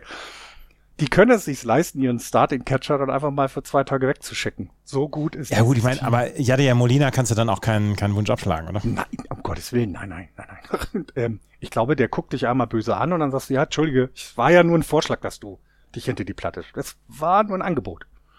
Ja. Ja, kannst du einfach nicht, ne? Und ich meine, er ist ja nun auch, das, das muss man dann ja auch sagen, wenn man jetzt insgesamt sich anguckt, er ist ja jetzt auch nicht derjenige, der die Offensive trägt und das ist dann eben okay und dann kannst du fahren.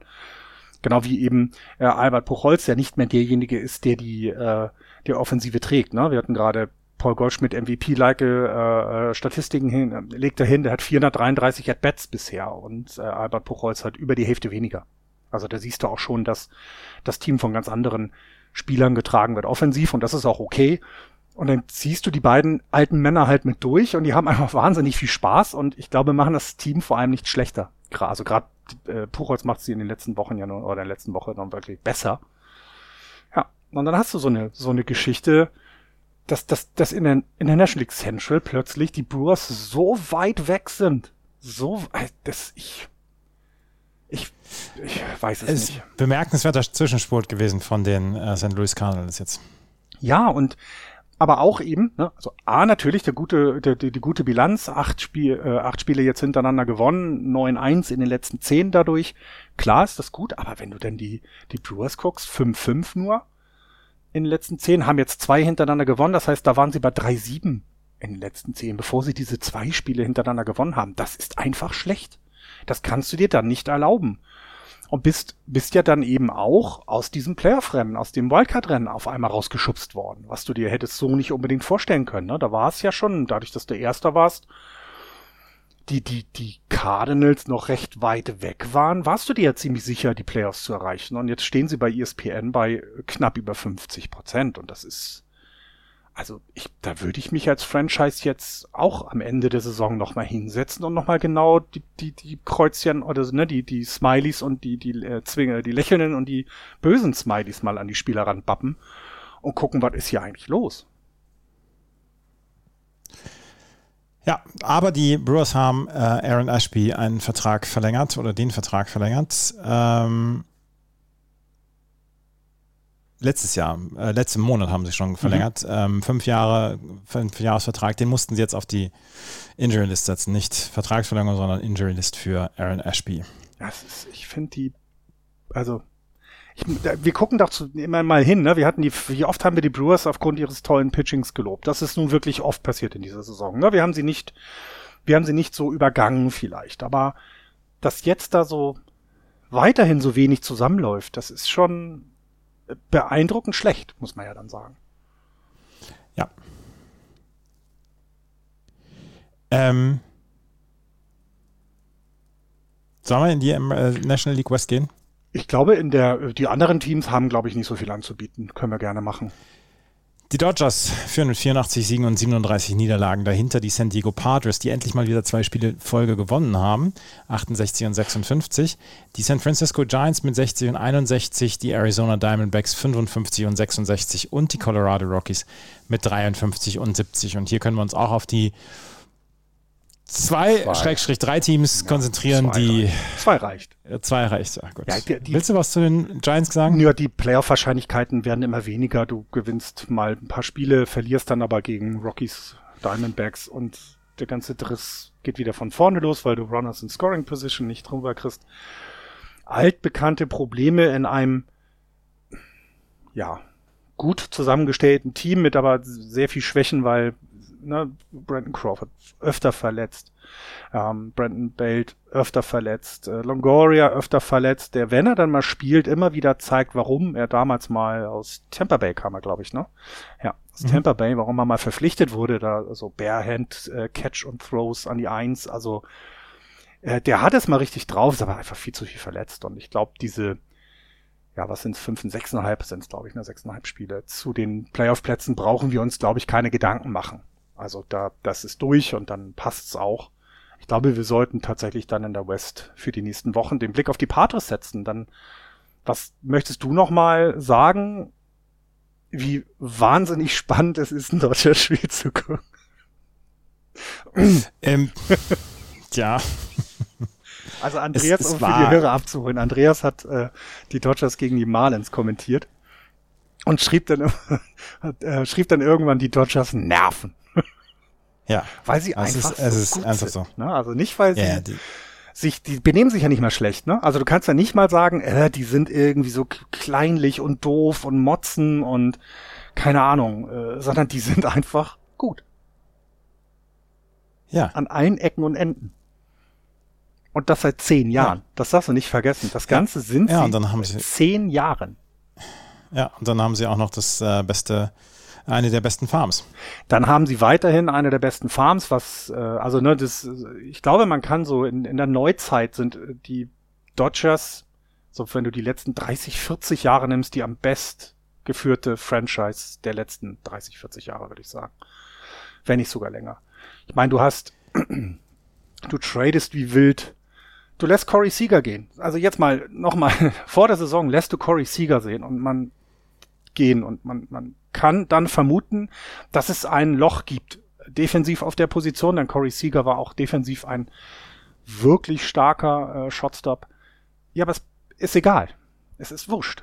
Ne? Und du, du tradest dich auch ja zu diesem Erfolg, das haben sie in den letzten Jahren gemacht. Sie haben ja eben nicht nur Free Agents gesigned, sondern auch getradet und haben laut der neuesten äh, Liste der ähm, Top 100 Prospect Rankings aus dem Jahr trotzdem noch eins in den Top 10 ein, ein, ein Catching Prospect. Diego Cataya wird im Moment äh, als Nummer 10 mhm. in der gesamten MLB. Und das ist ein Team, was in den letzten Jahren immer die National League West gewonnen hat und ein Jahr nicht, weil sie von einem Team geschlagen wurden, was halt ein Spiel mehr gewonnen hat. Und zwar 106 Spiele haben sie gewonnen. Und also und ich weiß nicht, wo willst du da ansetzen? Von deinen, du hast sie jetzt gesehen, ich sehe sie ja nun häufiger, aber wo willst du da denn ansetzen und irgendeinem Team Hoffnung geben. Also A, auf die Division. Wie, wie willst du das machen? Das geht doch nicht. Gibt's im Moment nicht. Die Boston Red Sox also haben der, 14, die, die, achso, ja, Entschuldigung. Die San Diego Padres haben es versucht. Sie haben im Moment andere Sorgen und andere Nöte und versuchen es nächstes Jahr wieder.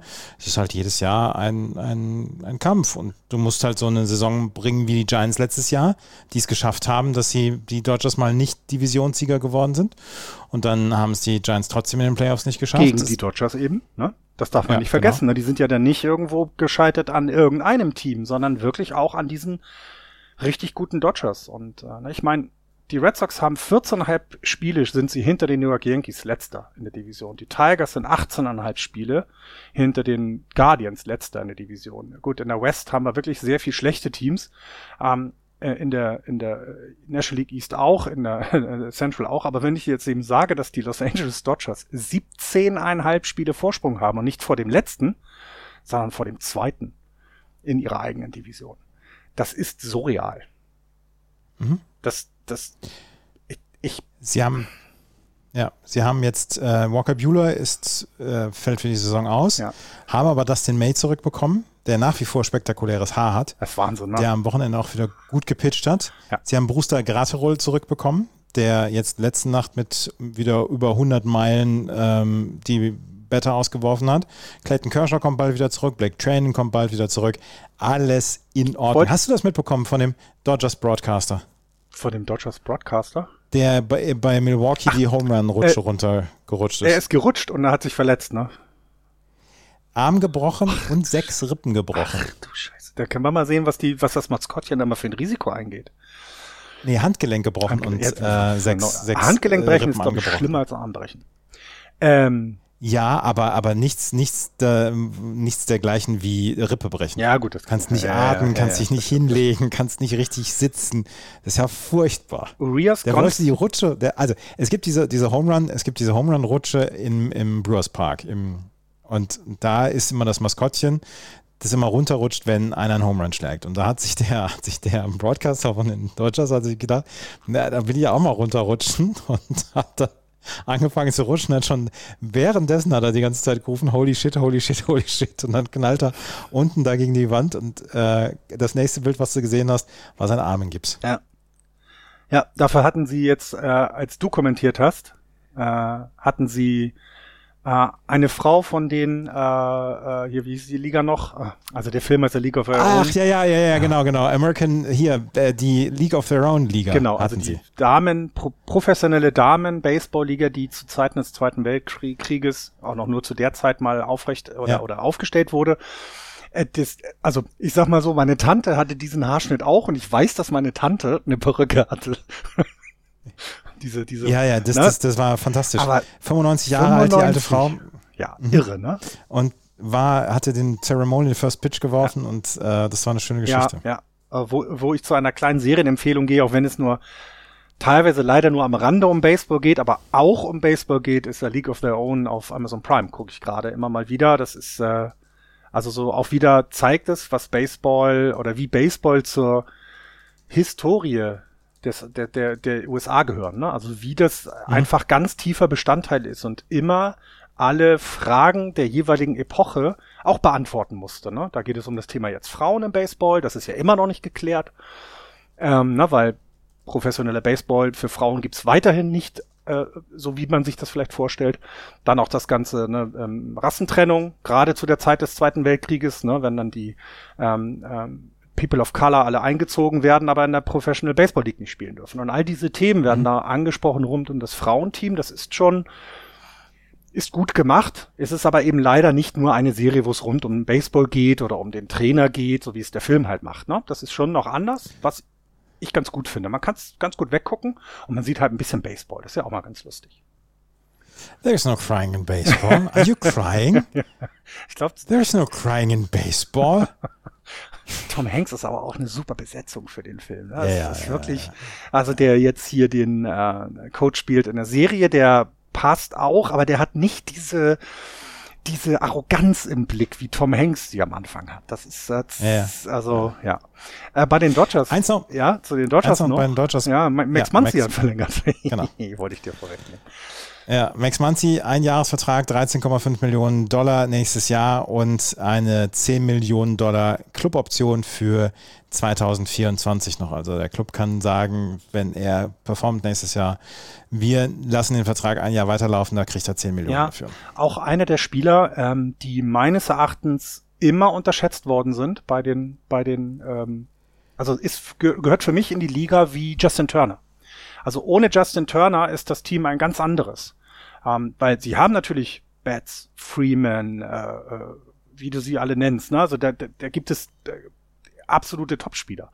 Aber damit dein Team funktioniert, brauchst du die Max Muncies und die, die äh, Justin Turners in deinem Team. Und ähm, deswegen ein ganz schlauer Move, äh, weil wenn die das weiter zusammenhalten wollen nach dieser guten Saison, also sie ist ja schon bereits gut und egal wie es endet, sie werden ja wieder Favorit im nächsten Jahr sein, brauchst du solche, ja, ich weiß nicht, ich will ihn jetzt nicht mit Alejandro Kirk vergleichen, aber Max Muncy ist schon so ein, so ein, so ein, ja, weiß nicht, das ist einer, den, mit dem man sich zutraut, auch mal lecker ein Bierchen zu trinken und so einen brauchst du auch im Team, weißt du, so, so, der das zusammenhält.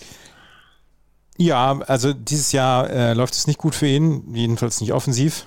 Ähm, Das meinte ich damit nicht. Aber- Ich meinte genau das andere. Ich meine damit, dass du Ja, einen ich brauchst, weiß. Ne? So einen, ein Biertrinker. ich weiß, Du? Ich weiß, es, es, ja, ich weiß, es läuft trotzdem nicht. Nein. Und in einer Line-Up, in der es bei jedem läuft,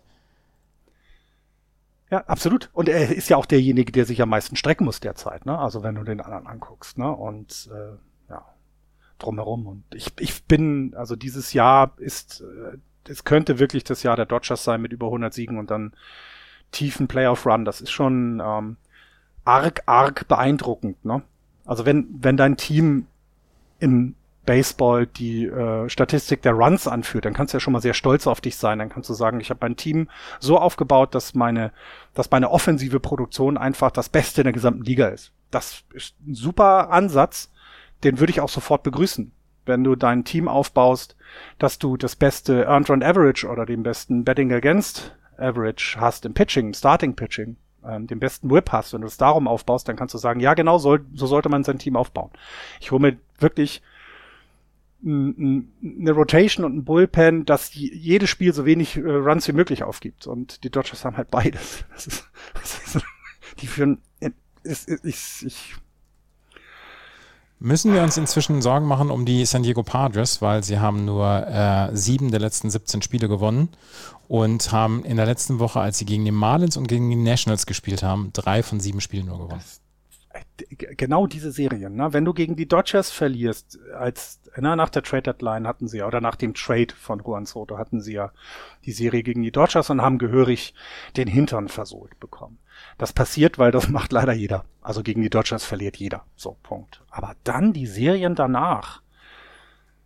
Das war under, äh, underwhelming ist sogar zu wenig, oder? Find, also ich finde, ja, underwhelming ist, äh, ist, zu wenig. Ist, man erwartet mehr von so einer Franchise. Na, und vor allem, weil sie ja nun auch, also sie haben ja sich, sie haben, was, wie so beim Poker-Cash-Game, ne? Sie haben dann einfach nochmal irgendeinen großen Geldgeber bekommen und 10 Millionen nochmal in die Hand genommen an Chips und spielen damit jetzt. Und verlieren aber jedes Blatt. Ja. Und ich meine, sie sind immer noch in den letzten 30 Spielen, haben sie immerhin noch einen positiven Rekord. Also sind nicht so schlimm wie die, wie die Yankees mit ihren nur elf Siegen in den letzten 30 Spielen. Aber es sind halt auch nur 16 von den letzten 30, die sie gewonnen haben. Und das ist einfach nicht. Das, ja, es ist absolut underwhelming. Und ähm, ich würde mir auch über das Ganze drumherum Sorgen machen, tatsächlich. Und zwar, du hast jetzt mit Soto und Machado hast du, glaube ich, jetzt ähm, hast du jetzt Pfeiler in deiner, deiner Franchise, die dich tragen können. Aber du hast eben auch noch Fernando Tatis Jr. unter Vertrag. Und soweit die Nachrichtenlage sich jetzt bis zur Aufnahme nicht geändert hat, hat er sich wohl immer noch nicht direkt an seine Teamkameraden gewendet. Also ich habe noch nicht nichts Neueres gehört und ich nee. gucke da sehr drauf. Und es, es stand vor vier Tagen, Tatis Jr. talks to GM, also er hat schon mal mit den Verantwortlichen geredet. Ja, das ist, das muss er auch. Aber er hat mit seinen Teamkameraden noch nicht gesprochen. Was, was heißt denn das? Weil also entweder er ist so, ähm, er schämt sich so sehr, dass er sich nicht traut, deswegen hinzugehen. Das wäre sogar eine gute Charaktereigenschaft. Oder aber es interessiert ihn gar nicht so sehr, was die Teammates dann von ihm denken. Und das. Nee, das glaube ich nicht. Ich hoffe es, weil ernsthaft, also, was ist denn das Szenario rund um Tatis Jr. jetzt? Wir haben es ja intern bei uns in der, in der Chatgruppe ein bisschen besprochen. Was ist jetzt das Spiel, was die, was die Patres spielen können? Wer, wer nimmt ihn denn? Also der hat so einen hohen Vertrag. Also es gibt doch wenige Teams in der gesamten Liga, die so einen Vertrag jetzt aufnehmen könnten, wenn sie ihn nicht mehr bei sich spielen lassen wollen, weil es irgendwie, weil er sich nicht benehmen kann. Anscheinend. Und sie müssen ihn, du hattest es glaube ich geschrieben, ne? sie müssen ihn hinbekommen. Oder er muss sich hinbekommen, kann man so vielleicht sagen? Ja, ich, ich mach ernsthaft, ja, es sind im Moment dramatische Berichte, die wir da lesen aus San Diego. Aber der Mann ist 13 Jahre lang bei den San Diego Padres. Das wird sich einrenken nächstes Jahr. Spätestens, spätestens nach dem Springtraining, wenn es die ersten äh, wundervollen Fotos gibt, die gemeinsamen Fotos mit den anderen Teammates, dann äh, wird, es, wird es relativ schnell vergessen. Ich kann mir nicht vorstellen, dass das in irgendeiner Weise noch im nächsten Jahr großen, Manny Machado hat große sich, Differenzen hat sich mit Verletzungen durch die gesamte Saison geschlagen. Ne? ja, ich weiß, was so, das, das, dass das scheiße der hat, ist. Der hat wirklich, der hat alles getan, damit er wieder auf Third Base steht und den Ball aus dem Stadion schlagen kann. Und Tatis Jr. passt bei Medikamenten einfach mal nicht auf. Wenn ja, es denn so weiß, war. Ich weiß, also ich, ich, weiß. Ich, ich weiß, du bist da sehr, du, du magst ihn ja auch, wir mögen ihn ja auch alle und wir hoffen einfach, dass er sich, dass er sich zu, zusammenkriegt, ne? Aber dann auch so den, na, jetzt haben wir über das gesprochen, was jetzt Titis Junior ist, und das ist ja nun abseits des Spiels, ne? Sagen wir mal so. Jetzt gucken wir mal auf dem Platz. Also jetzt gucken wir, was da passiert. Und die Padres haben ja nicht nur Soto und Bell sich geholt, sondern sie haben sich auch Josh Hader geholt. oh, was machen Sie jetzt? Vor drei Tagen sagen Sie, ja, nee, okay, unser Closer wird er jetzt, bleibt er jetzt erstmal nicht, weil er hat im Moment seine Probleme. Ja, genau. Ich weiß. Ich weiß, es läuft katastrophal. Das alles. ist ich wirklich- weiß es. Mir ging es jetzt um Fernando Tatis Jr., dass Ja. diese Saison Ja, ja, bislang richtig mies Genau. läuft jetzt nach dem, nach dem All-Star-Break. Und die sind dann ja auch mit solchen, mit solchen Hoffnungen da reingegangen, etc. Ähm, jetzt in die, ins, nach All-Star-Break, wo sie dann ihn hatten jetzt, beziehungsweise wo sie ihn geholt haben. Ey, Was für eine Euphorie dort im, im Padres, im Petco, Petco Park, glaube ich, heißt er immer noch. Ähm, das war eine riesen Euphorie und sie haben ihre großen Probleme. Ich möchte nur noch mal einmal sagen und ich glaube, damit können wir dann auch so ein bisschen die Diskussion, was die Padres äh, angeht, beenden. Ich glaube nicht, dass es ein so heiß gegessen, wie es gekocht wird. Das stimmt. Ich glaube, also ja, für diese Saison, ja. Ich betraue dem auch für die nächste Saison noch nicht. Das macht aber nichts. Ähm, äh, hattest du mitbekommen, dass Blake Snell dann auch noch in einen Unfall verwickelt war, weil jemand quasi, der, ich sag mal, es wäre so, als wenn Marcel Osuna ihm reingefahren wäre. An dem Tag. In sein Auto. Ne? Da hat, ist jemand äh, unter Influences äh, in seinem Auto gesessen, also betrunken am Steuer vielleicht, und fährt den, äh, äh, fährt den Black Snell äh, Auto hinten rauf. Da kommt so ein Blödsinn auch noch dazu, weißt du, da kannst du ja nichts mal was für. Ne? Das ist. Und also für mich sind auch die Padres äh, äh, für die Playoffs vermutlich ja sogar gesetzt. Also ich glaube, nur die Brewers müssten jetzt eine richtig gute Serie hinlegen, um sie da wegzudrängen. Ich glaube, das wäre noch möglich. Aber ich traue denen in den Playoffs nichts zu. Gar nichts. Ich im Moment auch nicht. Und das ist schade, weil das hatte ja mal anders ausgesehen, finde ich. Ne? Auch mit der mit dem Ausblick darauf, dass Tatis Jr. zurückkommt äh, und vielleicht ähm, nach seiner ne, nach seiner komischen Verletzung so ein bisschen dazugelernt hat, dass diese diese Perspektive gab es ja. Und dann ist es leider nicht der Fall und wir müssen wieder ja eine Offseason abwarten, um im nächsten Jahr dann äh, abzuschätzen, was was könnte jetzt schon wieder schieflaufen im, im Grunde genommen. Das ist echt traurig.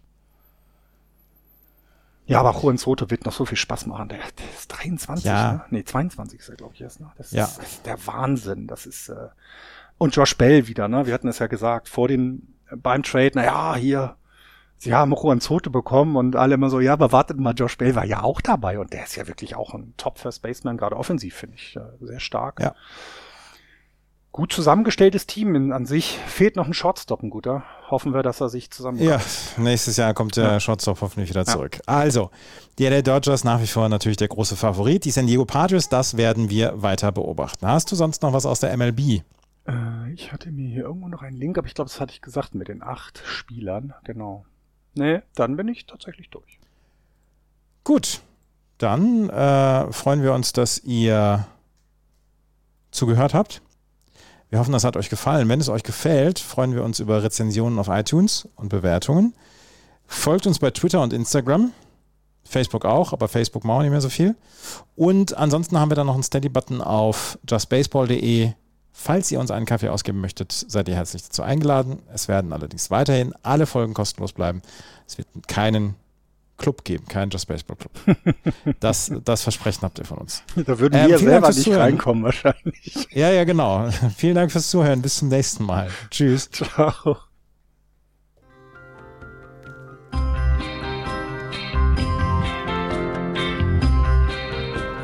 Das war Just Baseball. Ihr findet uns auf justbaseball.de, bei Facebook, bei Twitter und natürlich bei iTunes.